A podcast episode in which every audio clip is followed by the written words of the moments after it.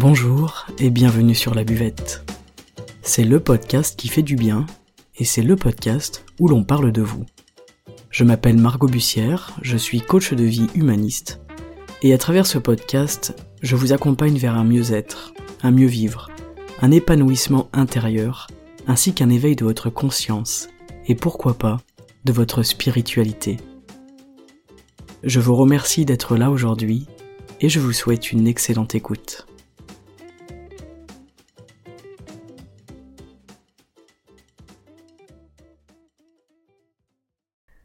Salut les amis et bienvenue pour cet épisode où nous allons parler du bonheur. Et nous allons essayer de répondre à une question plutôt vaste, c'est quoi être heureux?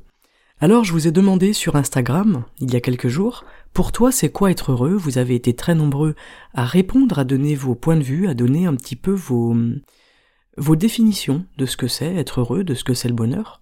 Je vous en remercie, il y avait des réponses vraiment très très pertinentes. Euh, dans tous les cas, le, partage euh, était très sympa. Et c'est toujours très intéressant de voir aussi qu'est-ce que c'est être heureux pour euh, un tel, qu'est-ce que c'est être heureux pour une telle? On a tous des définitions différentes. Alors à cette question, vous avez répondu plusieurs choses. Avoir l'esprit libéré de toute contrariété, se sentir en sécurité, sourire et sourire à la vie, aller boire un café le samedi matin en terrasse avec mon mari, été comme hiver, être en paix dans toutes les situations de la vie, ne pas penser à hier ni à demain, juste profiter de l'instant et sourire, se réveiller le matin et se sentir chanceux de notre vie, être libre, se sentir bien en se réveillant et profiter de la moindre minute, se sentir bien et être en accord avec son cœur, son corps et son esprit, se sentir à sa place, être en phase avec soi-même et avec son entourage, sentir la vie en soi, ce petit pétillement qui nous envahit, être léger, rendre les autres heureux, sourire à la vie et accepter qu'elle n'est pas toujours toute rose. Toutes ces réponses sont, à mon sens, très pertinentes. Il y a aussi certains d'entre vous bah, qui m'ont répondu en fait c'est confus et ou je n'arrive pas à, faire un tri dans mes priorités sur cette question-là, ou je sèche complètement face, face à ce questionnement.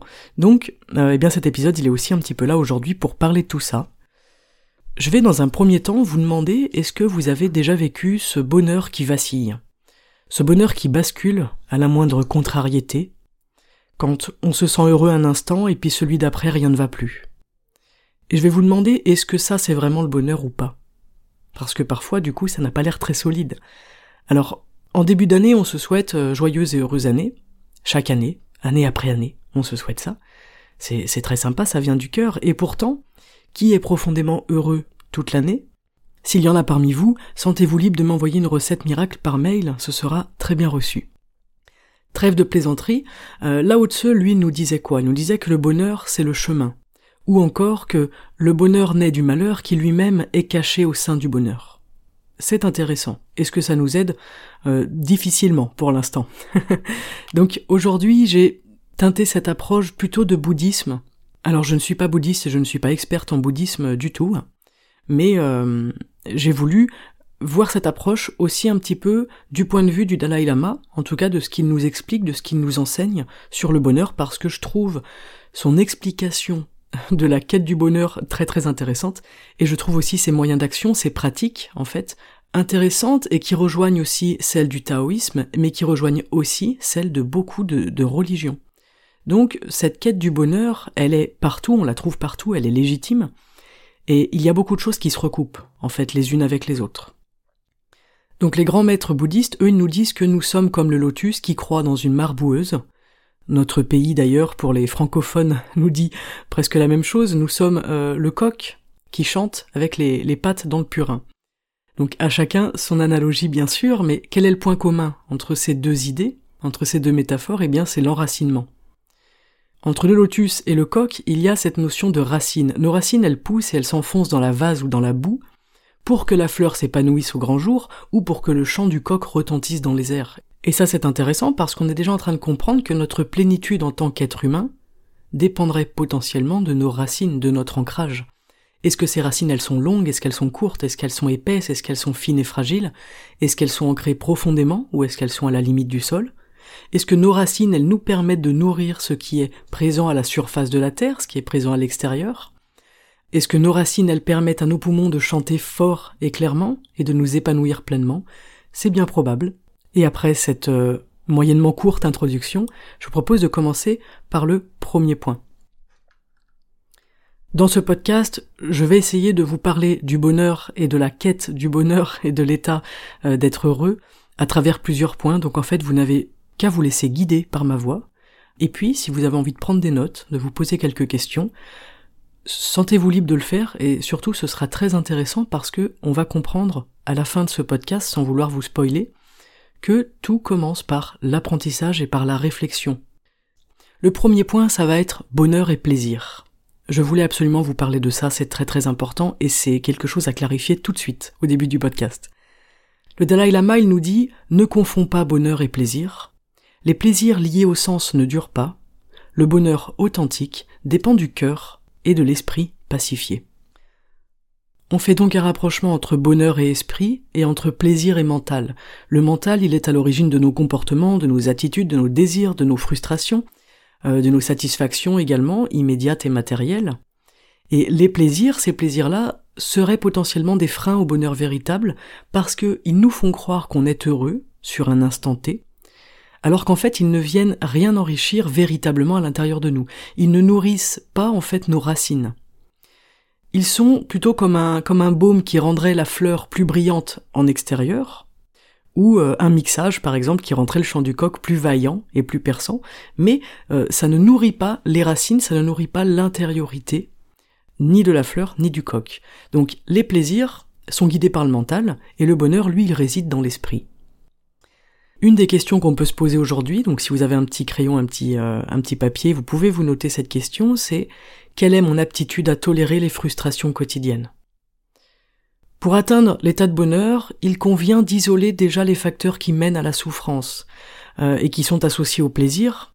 Donc on les voit, ces facteurs, on les isole et on les supprime petit à petit pour se focaliser sur ce qui nourrit le bonheur à l'intérieur, ce qui va nourrir mon état de sérénité profond. On comprend que c'est de notre état d'esprit que dépend notre degré de bonheur, et c'est de notre perception du monde, des situations, qu'on les juge bonnes ou mauvaises, euh, que nos désirs soient satisfaits ou non, ce ne sont pas les circonstances extérieures qui déterminent ce bonheur à l'intérieur de nous. Et en fait, dès que c'est induit par l'extérieur, finalement, on est dans ce plaisir, on est dans l'immédiateté. Donc c'est aussi un point intéressant pour voir auquel âge je suis dans quoi? Est-ce que je suis dans une vraie, euh, un vrai sens de bonheur, quelque chose qui me nourrit intérieurement sur ce bonheur qui est durable, ou est-ce que je suis sur la satisfaction d'un plaisir et dans l'immédiateté, qui va donc s'estomper après? Dans ce point de bonheur et plaisir, il est aussi important de faire attention à nos comparaisons constantes. Donc notre esprit de raisonnement, il est merveilleux, et il fonctionne par comparaison. J'aime telle ou telle chose, avant tout en comparaison à une autre chose. Par exemple, euh, j'aime le snowboard en comparaison au ski.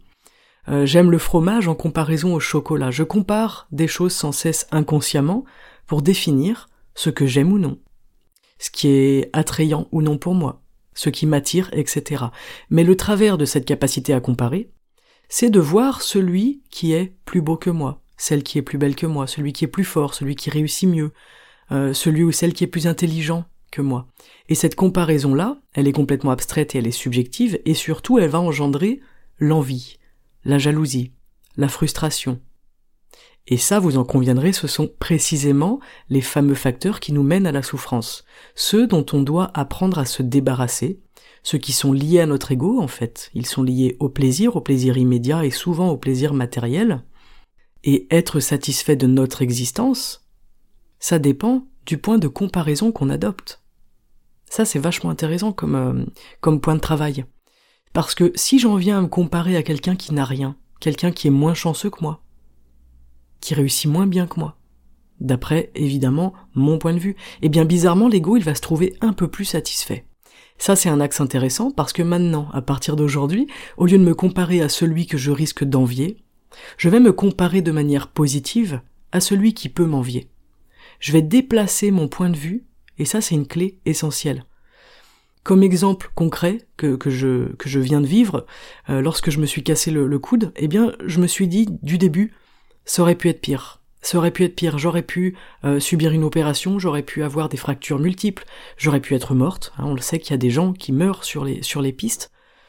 Et du coup, l'ego, à ce moment-là, il se trouve finalement chanceux de sa situation. Ça, je, je trouve que vraiment c'est une clé, ce changement de point de vue, ce changement de point de comparaison, c'est vraiment une clé importante parce qu'on se rend compte que d'un coup, une situation va prendre une ampleur complètement différente, voire même à l'opposé en fait. Au lieu de me sentir victime et malchanceux, je vais me dire waouh, en fait, j'ai eu de la chance. Et j'ai de la chance là, euh, présentement, de ce qui m'arrive, j'ai de la chance d'être en vie. Et puis, je cultive cet état d'esprit qui est positif. Les désirs de bonheur et les désirs de paix, ils sont légitimes et ils sont positifs. Mais les désirs en eux-mêmes peuvent devenir déraisonnables et risquent de devenir une source de trouble, une source de frustration et une source de souffrance. Alors comment savoir si je suis dans cette satisfaction immédiate et dans ce désir qui peut devenir une source de souffrance? Eh bien je peux me demander, deuxième question intéressante, deuxième point de travail intéressant, quelles sont les conséquences de ce désir si je le satisfais ou non? Est-ce que ce sont des conséquences positives ou négatives? Sur le long terme, sur ma santé, sur mon état intérieur, sur mon état d'esprit? Est-ce que ça va me mener à la frustration, à la peur, à l'asservissement peut-être? Ou est-ce que ça me mène à un état de sérénité?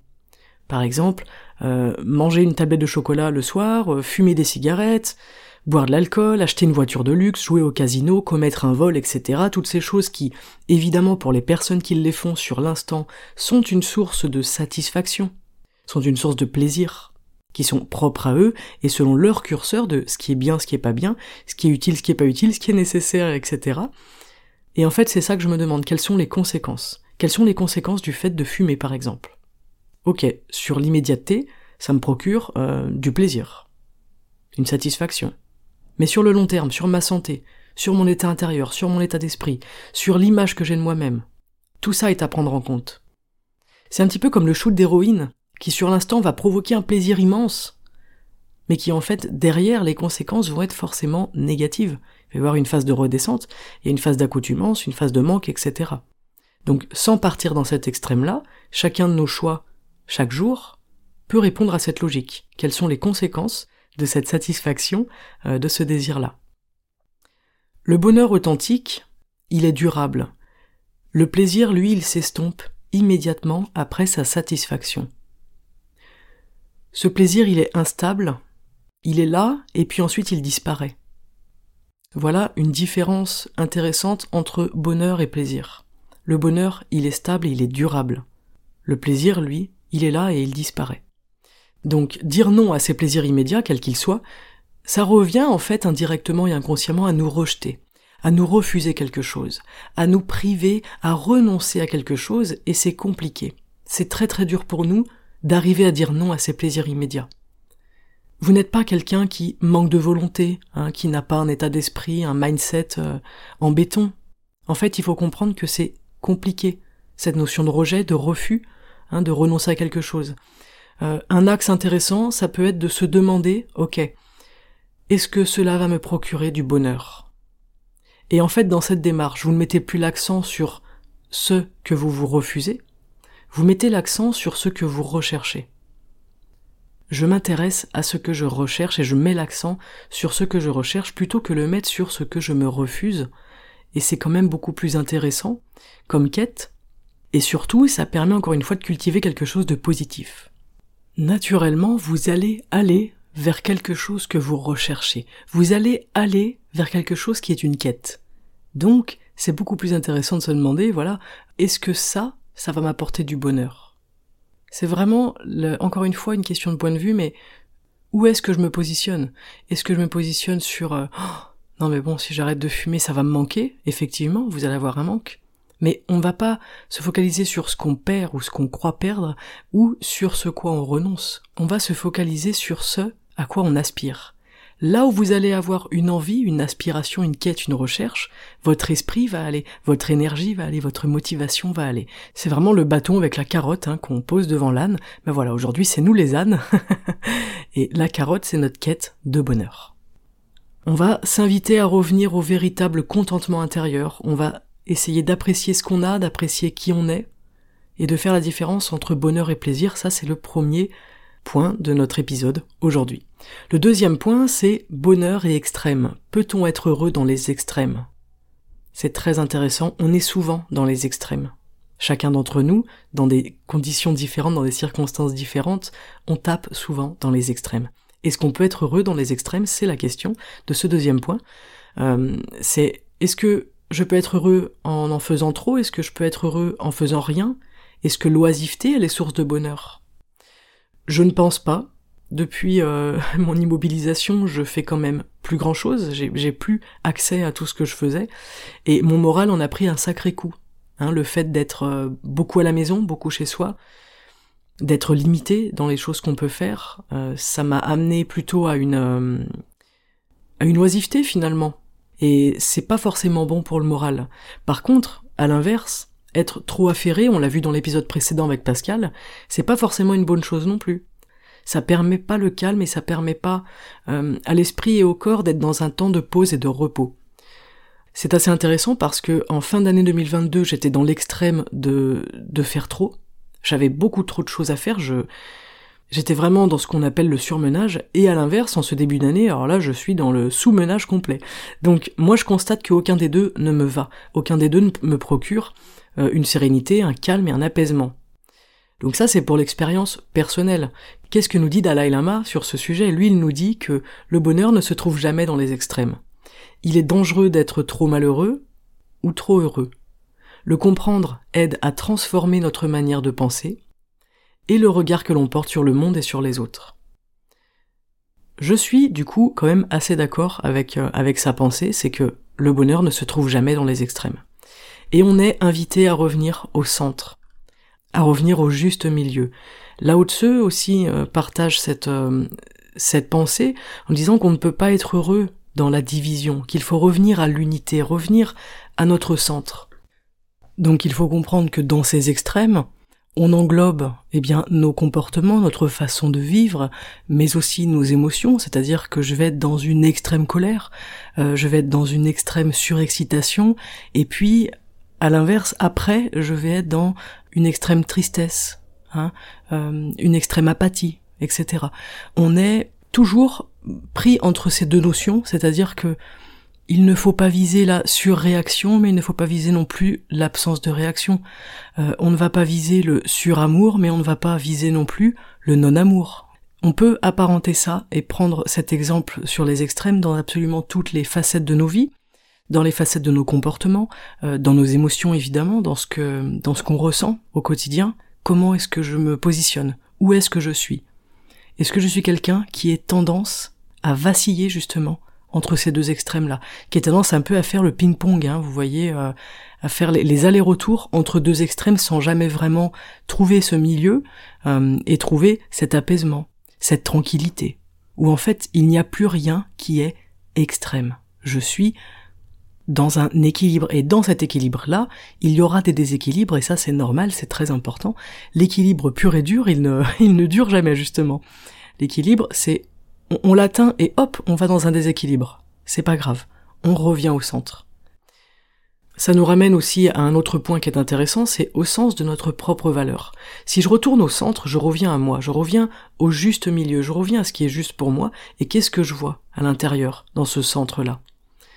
Quelle est ma valeur propre? Quel être humain est-ce que je suis? Il faut bien comprendre que votre valeur et votre dignité elles vous permettent de vivre avec vos semblables. Elles vous permettent de vivre en tant qu'être humain et en tant qu'individu.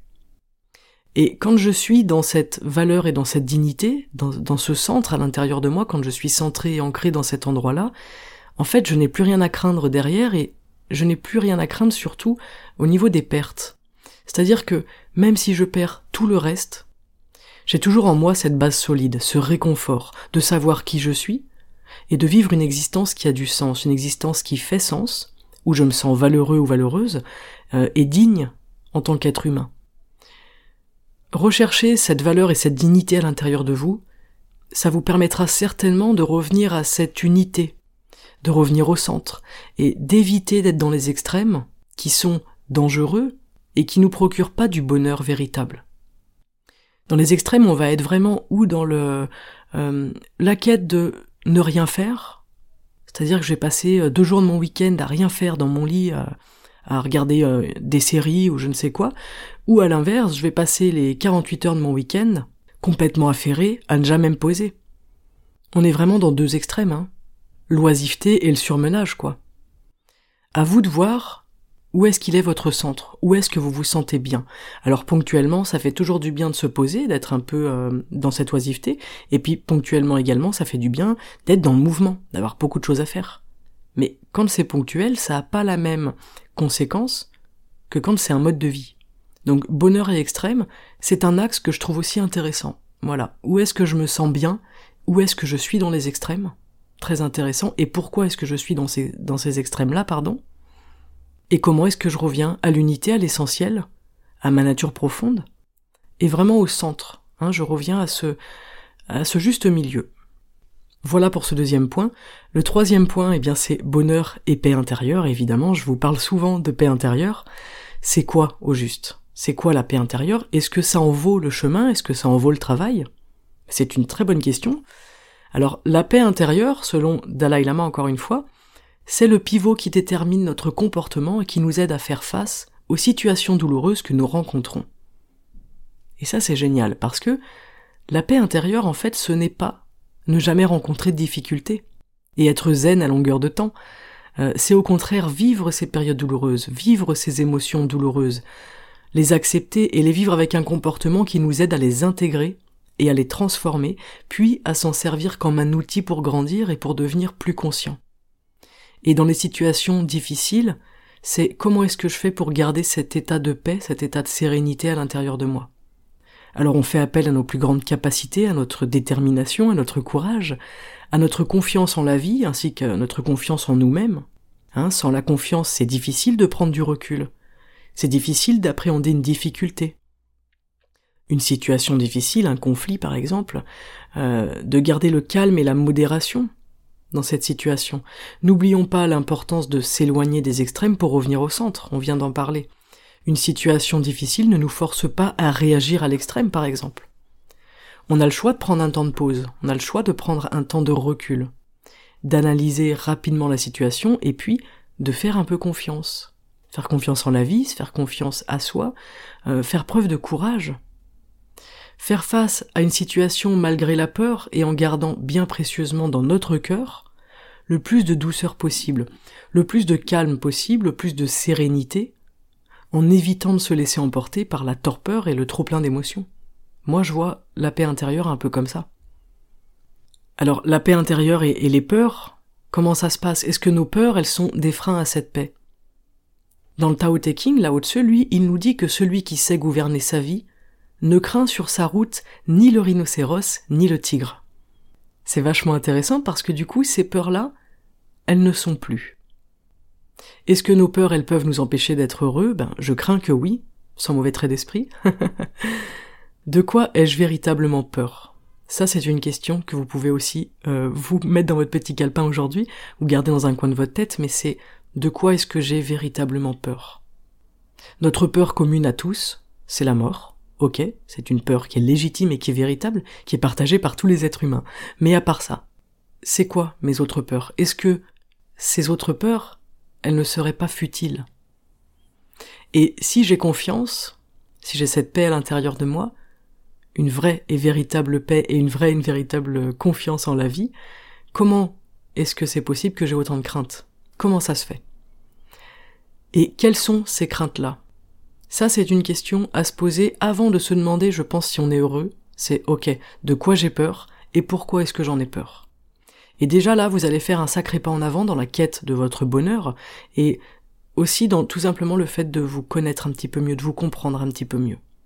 On ne va pas passer toute notre vie à analyser nos peurs, hein, ce sera peut-être pas utile. Par contre, on peut se poser à un moment donné face à soi-même, ok, c'est quoi mes peurs? Et pourquoi est-ce que j'ai peur de ça? Souvent les peurs, c'est quand même lié au futur, c'est-à-dire qu'une peur, c'est une angoisse, hein, c'est lié à une potentielle situation qui va arriver. On dit souvent futur euh, est lié à l'angoisse et puis passé est lié plutôt à la dépression, au regret. Et si le bonheur finalement c'était d'être dans l'instant présent, là où il n'y a ni la crainte du futur, ni les regrets du passé.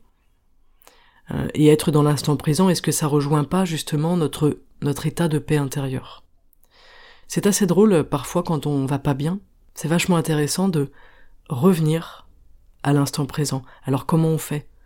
Moi, une de mes astuces, par exemple, c'est de, de fonctionner avec le, toucher, pardon. Je vais toucher mon corps, je vais toucher euh, mes jambes, je vais toucher mon bras, je vais toucher mes mains. Le fait de toucher mon corps me ramène à l'instant tout de suite. Des fois ça dure qu'une fraction de seconde, mais une fraction de seconde c'est déjà suffisant pour casser ce cycle de peur à l'intérieur. Et si c'était ça le bonheur, être dans l'instant présent, parce que dans l'instant présent, là où je suis maintenant, tout de suite maintenant, bah j'ai pas peur du futur, parce que je suis, je vis dans l'instant présent, et j'ai pas de regrets ou d'état de, dépression par rapport au passé. Parce que je suis dans l'instant présent, je ne suis pas dans le passé, je ne suis pas dans le futur. Mon moi du passé, mon moi du futur, il n'existe pas ou il n'existe plus. Dalai Lama, il nous dit que la confiance mène à des jours heureux et à des vies heureuses. Ça rejoint l'idée de la Haute d'ailleurs, euh, qui nous dit que finalement c'est le voyage qui va nous apprendre à faire confiance et à nous faire confiance. Donc on trouve notre état de bonheur à travers le voyage, parce que ce voyage il nous apprend à faire confiance à la vie et nous apprend à nous faire confiance à nous. Finalement, la boucle est bouclée. on pourrait s'arrêter là, mais on va aller un petit peu plus loin. Voilà pour cet état de bonheur dans le présent, cet état de paix intérieure, c'est aussi un axe intéressant. Donc à vous de voir si ça vous parle, le fait de revenir au corps par exemple dans une situation où vous êtes un petit peu angoissé ou peut-être où vous sentez un petit peu déprimé. Ok, là je reviens maintenant et je me pose la question honnêtement de comment je me sens maintenant là où je suis. Bah là je suis chez moi, dans mon salon, euh, je me sens plutôt bien. Tout va bien, je respire, je suis en vie. J'ai un toit sur la tête, j'aime mon appartement, j'aime où je vis, etc. Bref, dans l'instant où vous êtes chez vous, à ce moment-là, ou dans une situation extérieure, hein, si vous êtes dans le bus, bah ok, comment je suis dans ce bus là tout de suite? Ok, je suis assise ou assis, je me sens bien, maintenant à l'instant T. Et ça, ça permet un petit peu de calmer le mental, de calmer l'agitation, calmer un peu les émotions et les pensées c'est une petite technique, je trouve que revenir au corps, euh, c'est très intéressant. Après, chacun le fait de la façon dont il l'estime euh, qu'elle soit la plus appropriée. Moi, je, reconnais que le toucher, ça m'aide beaucoup. Je vais toucher, donc voilà, ou vraiment mon corps, ou alors avec mes mains, je vais toucher des objets, euh, toucher mon bureau, toucher ma chaise, caresser mon chat, par exemple. Voilà. Le toucher nous permet vraiment, je trouve, de revenir à l'instant présent, puisque il n'y a vraiment que dans l'instant présent qu'on ressent le toucher dès que ma main se soulève de la matière, ben je ne ressens plus ça. Bon, c'était pour ma petite digression personnelle. Quatrième point, bonheur et amour. Eh oui, je pouvais pas euh, vous parler du bonheur sans vous parler de l'amour. Euh, Dalai Lama, lui, nous dit que l'amour, c'est la racine du bonheur. Mais amour de qui? Amour comment? De quoi on parle?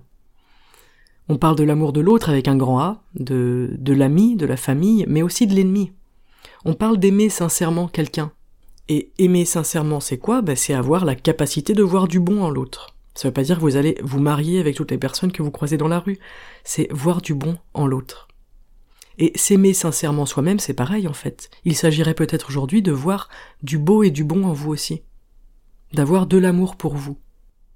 Les bouddhistes, ils nous disent aussi que faire preuve de bon cœur, d'humanisme, d'altruisme, c'est bénéfique pour nous et c'est bénéfique pour l'humanité. Le lien à l'autre, il est primordial dans cette quête du bonheur véritable. Il nous explique en résonance au taoïste que notre bonheur, il est étroitement lié à celui des autres. Et que la dimension collective, elle est très importante et elle est très puissante. On comprend que la paix de l'esprit, elle s'enracine dans la compassion, dans l'affection, dans la sensibilité.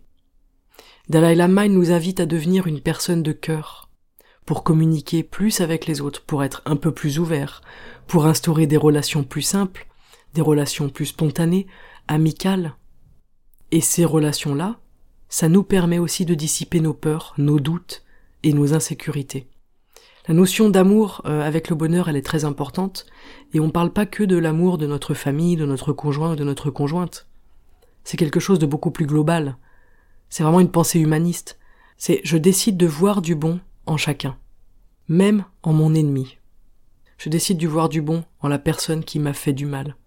Ok, c'est franchement pas simple, mais euh, très intéressant comme euh, comme voie de travail. Et c'est extrêmement, euh, alors j'allais dire gratifiant, c'est peut-être pas le terme. Ça procure une sensation à l'intérieur, un sentiment très fort, je trouve, de, de réussir à avoir du bon dans une personne dont le comportement nous a dérangé, euh, dont la personnalité nous dérange peut-être, euh, quelqu'un qui nous a fait du mal. Il y a quelque chose de très fort et de, de, de très vivant euh, à essayer de ressentir ça. Voilà, je vous laisse à vos expériences personnelles. En dernière partie, pour terminer ce podcast, on ne peut pas parler du bonheur sans parler de la joie. Éprouver de la joie transforme notre vision du monde, la joie est un pouvoir, cultivez-la. Ça c'est le conseil du Dalai Lama, encore une fois, et je trouve que c'est un conseil plutôt avisé. La joie elle est partout, la joie elle est par exemple dans la bonne santé. La bonne santé constitue une vie heureuse. Et souvent on n'en prend pas conscience, ou alors on en prend conscience qu'une fois qu'on est malade. Et on ne se réjouit pas suffisamment au quotidien de ce corps qui fonctionne, de cette tête bien faite et bien pensante, de ce cœur qui bat sans cesse, de ces poumons qui respirent sans relâche. La bonne santé, elle peut être un facteur de bonheur et de joie si on le décide. C'est quand on est malade qu'on repense parfois avec amertume au moment où on était en forme, on était en bonne santé. La bonne santé nous aide à être dans la joie. Encore une fois, c'est quelque chose qui est hum, de l'ordre de l'instant présent. C'est aujourd'hui, ben, je me sens bien dans mon corps, je prends conscience de mon corps, je le remercie pour tout ce qu'il fait, pour tout ce système, tout ce travail qu'il fait constamment. Et ça, franchement, ça met en joie. Même avec un bras cassé, vous voyez, moi, ça me met en joie. Pour la joie de vivre, on a un outil euh, merveilleux, c'est notre esprit. Notre esprit est notre meilleur outil pour vivre la plénitude. Et c'est chaque jour, en fait, on peut se dire, bien aujourd'hui, malgré telle ou telle situation, je ne vais pas gâcher cette journée je vais la vivre de manière plus positive.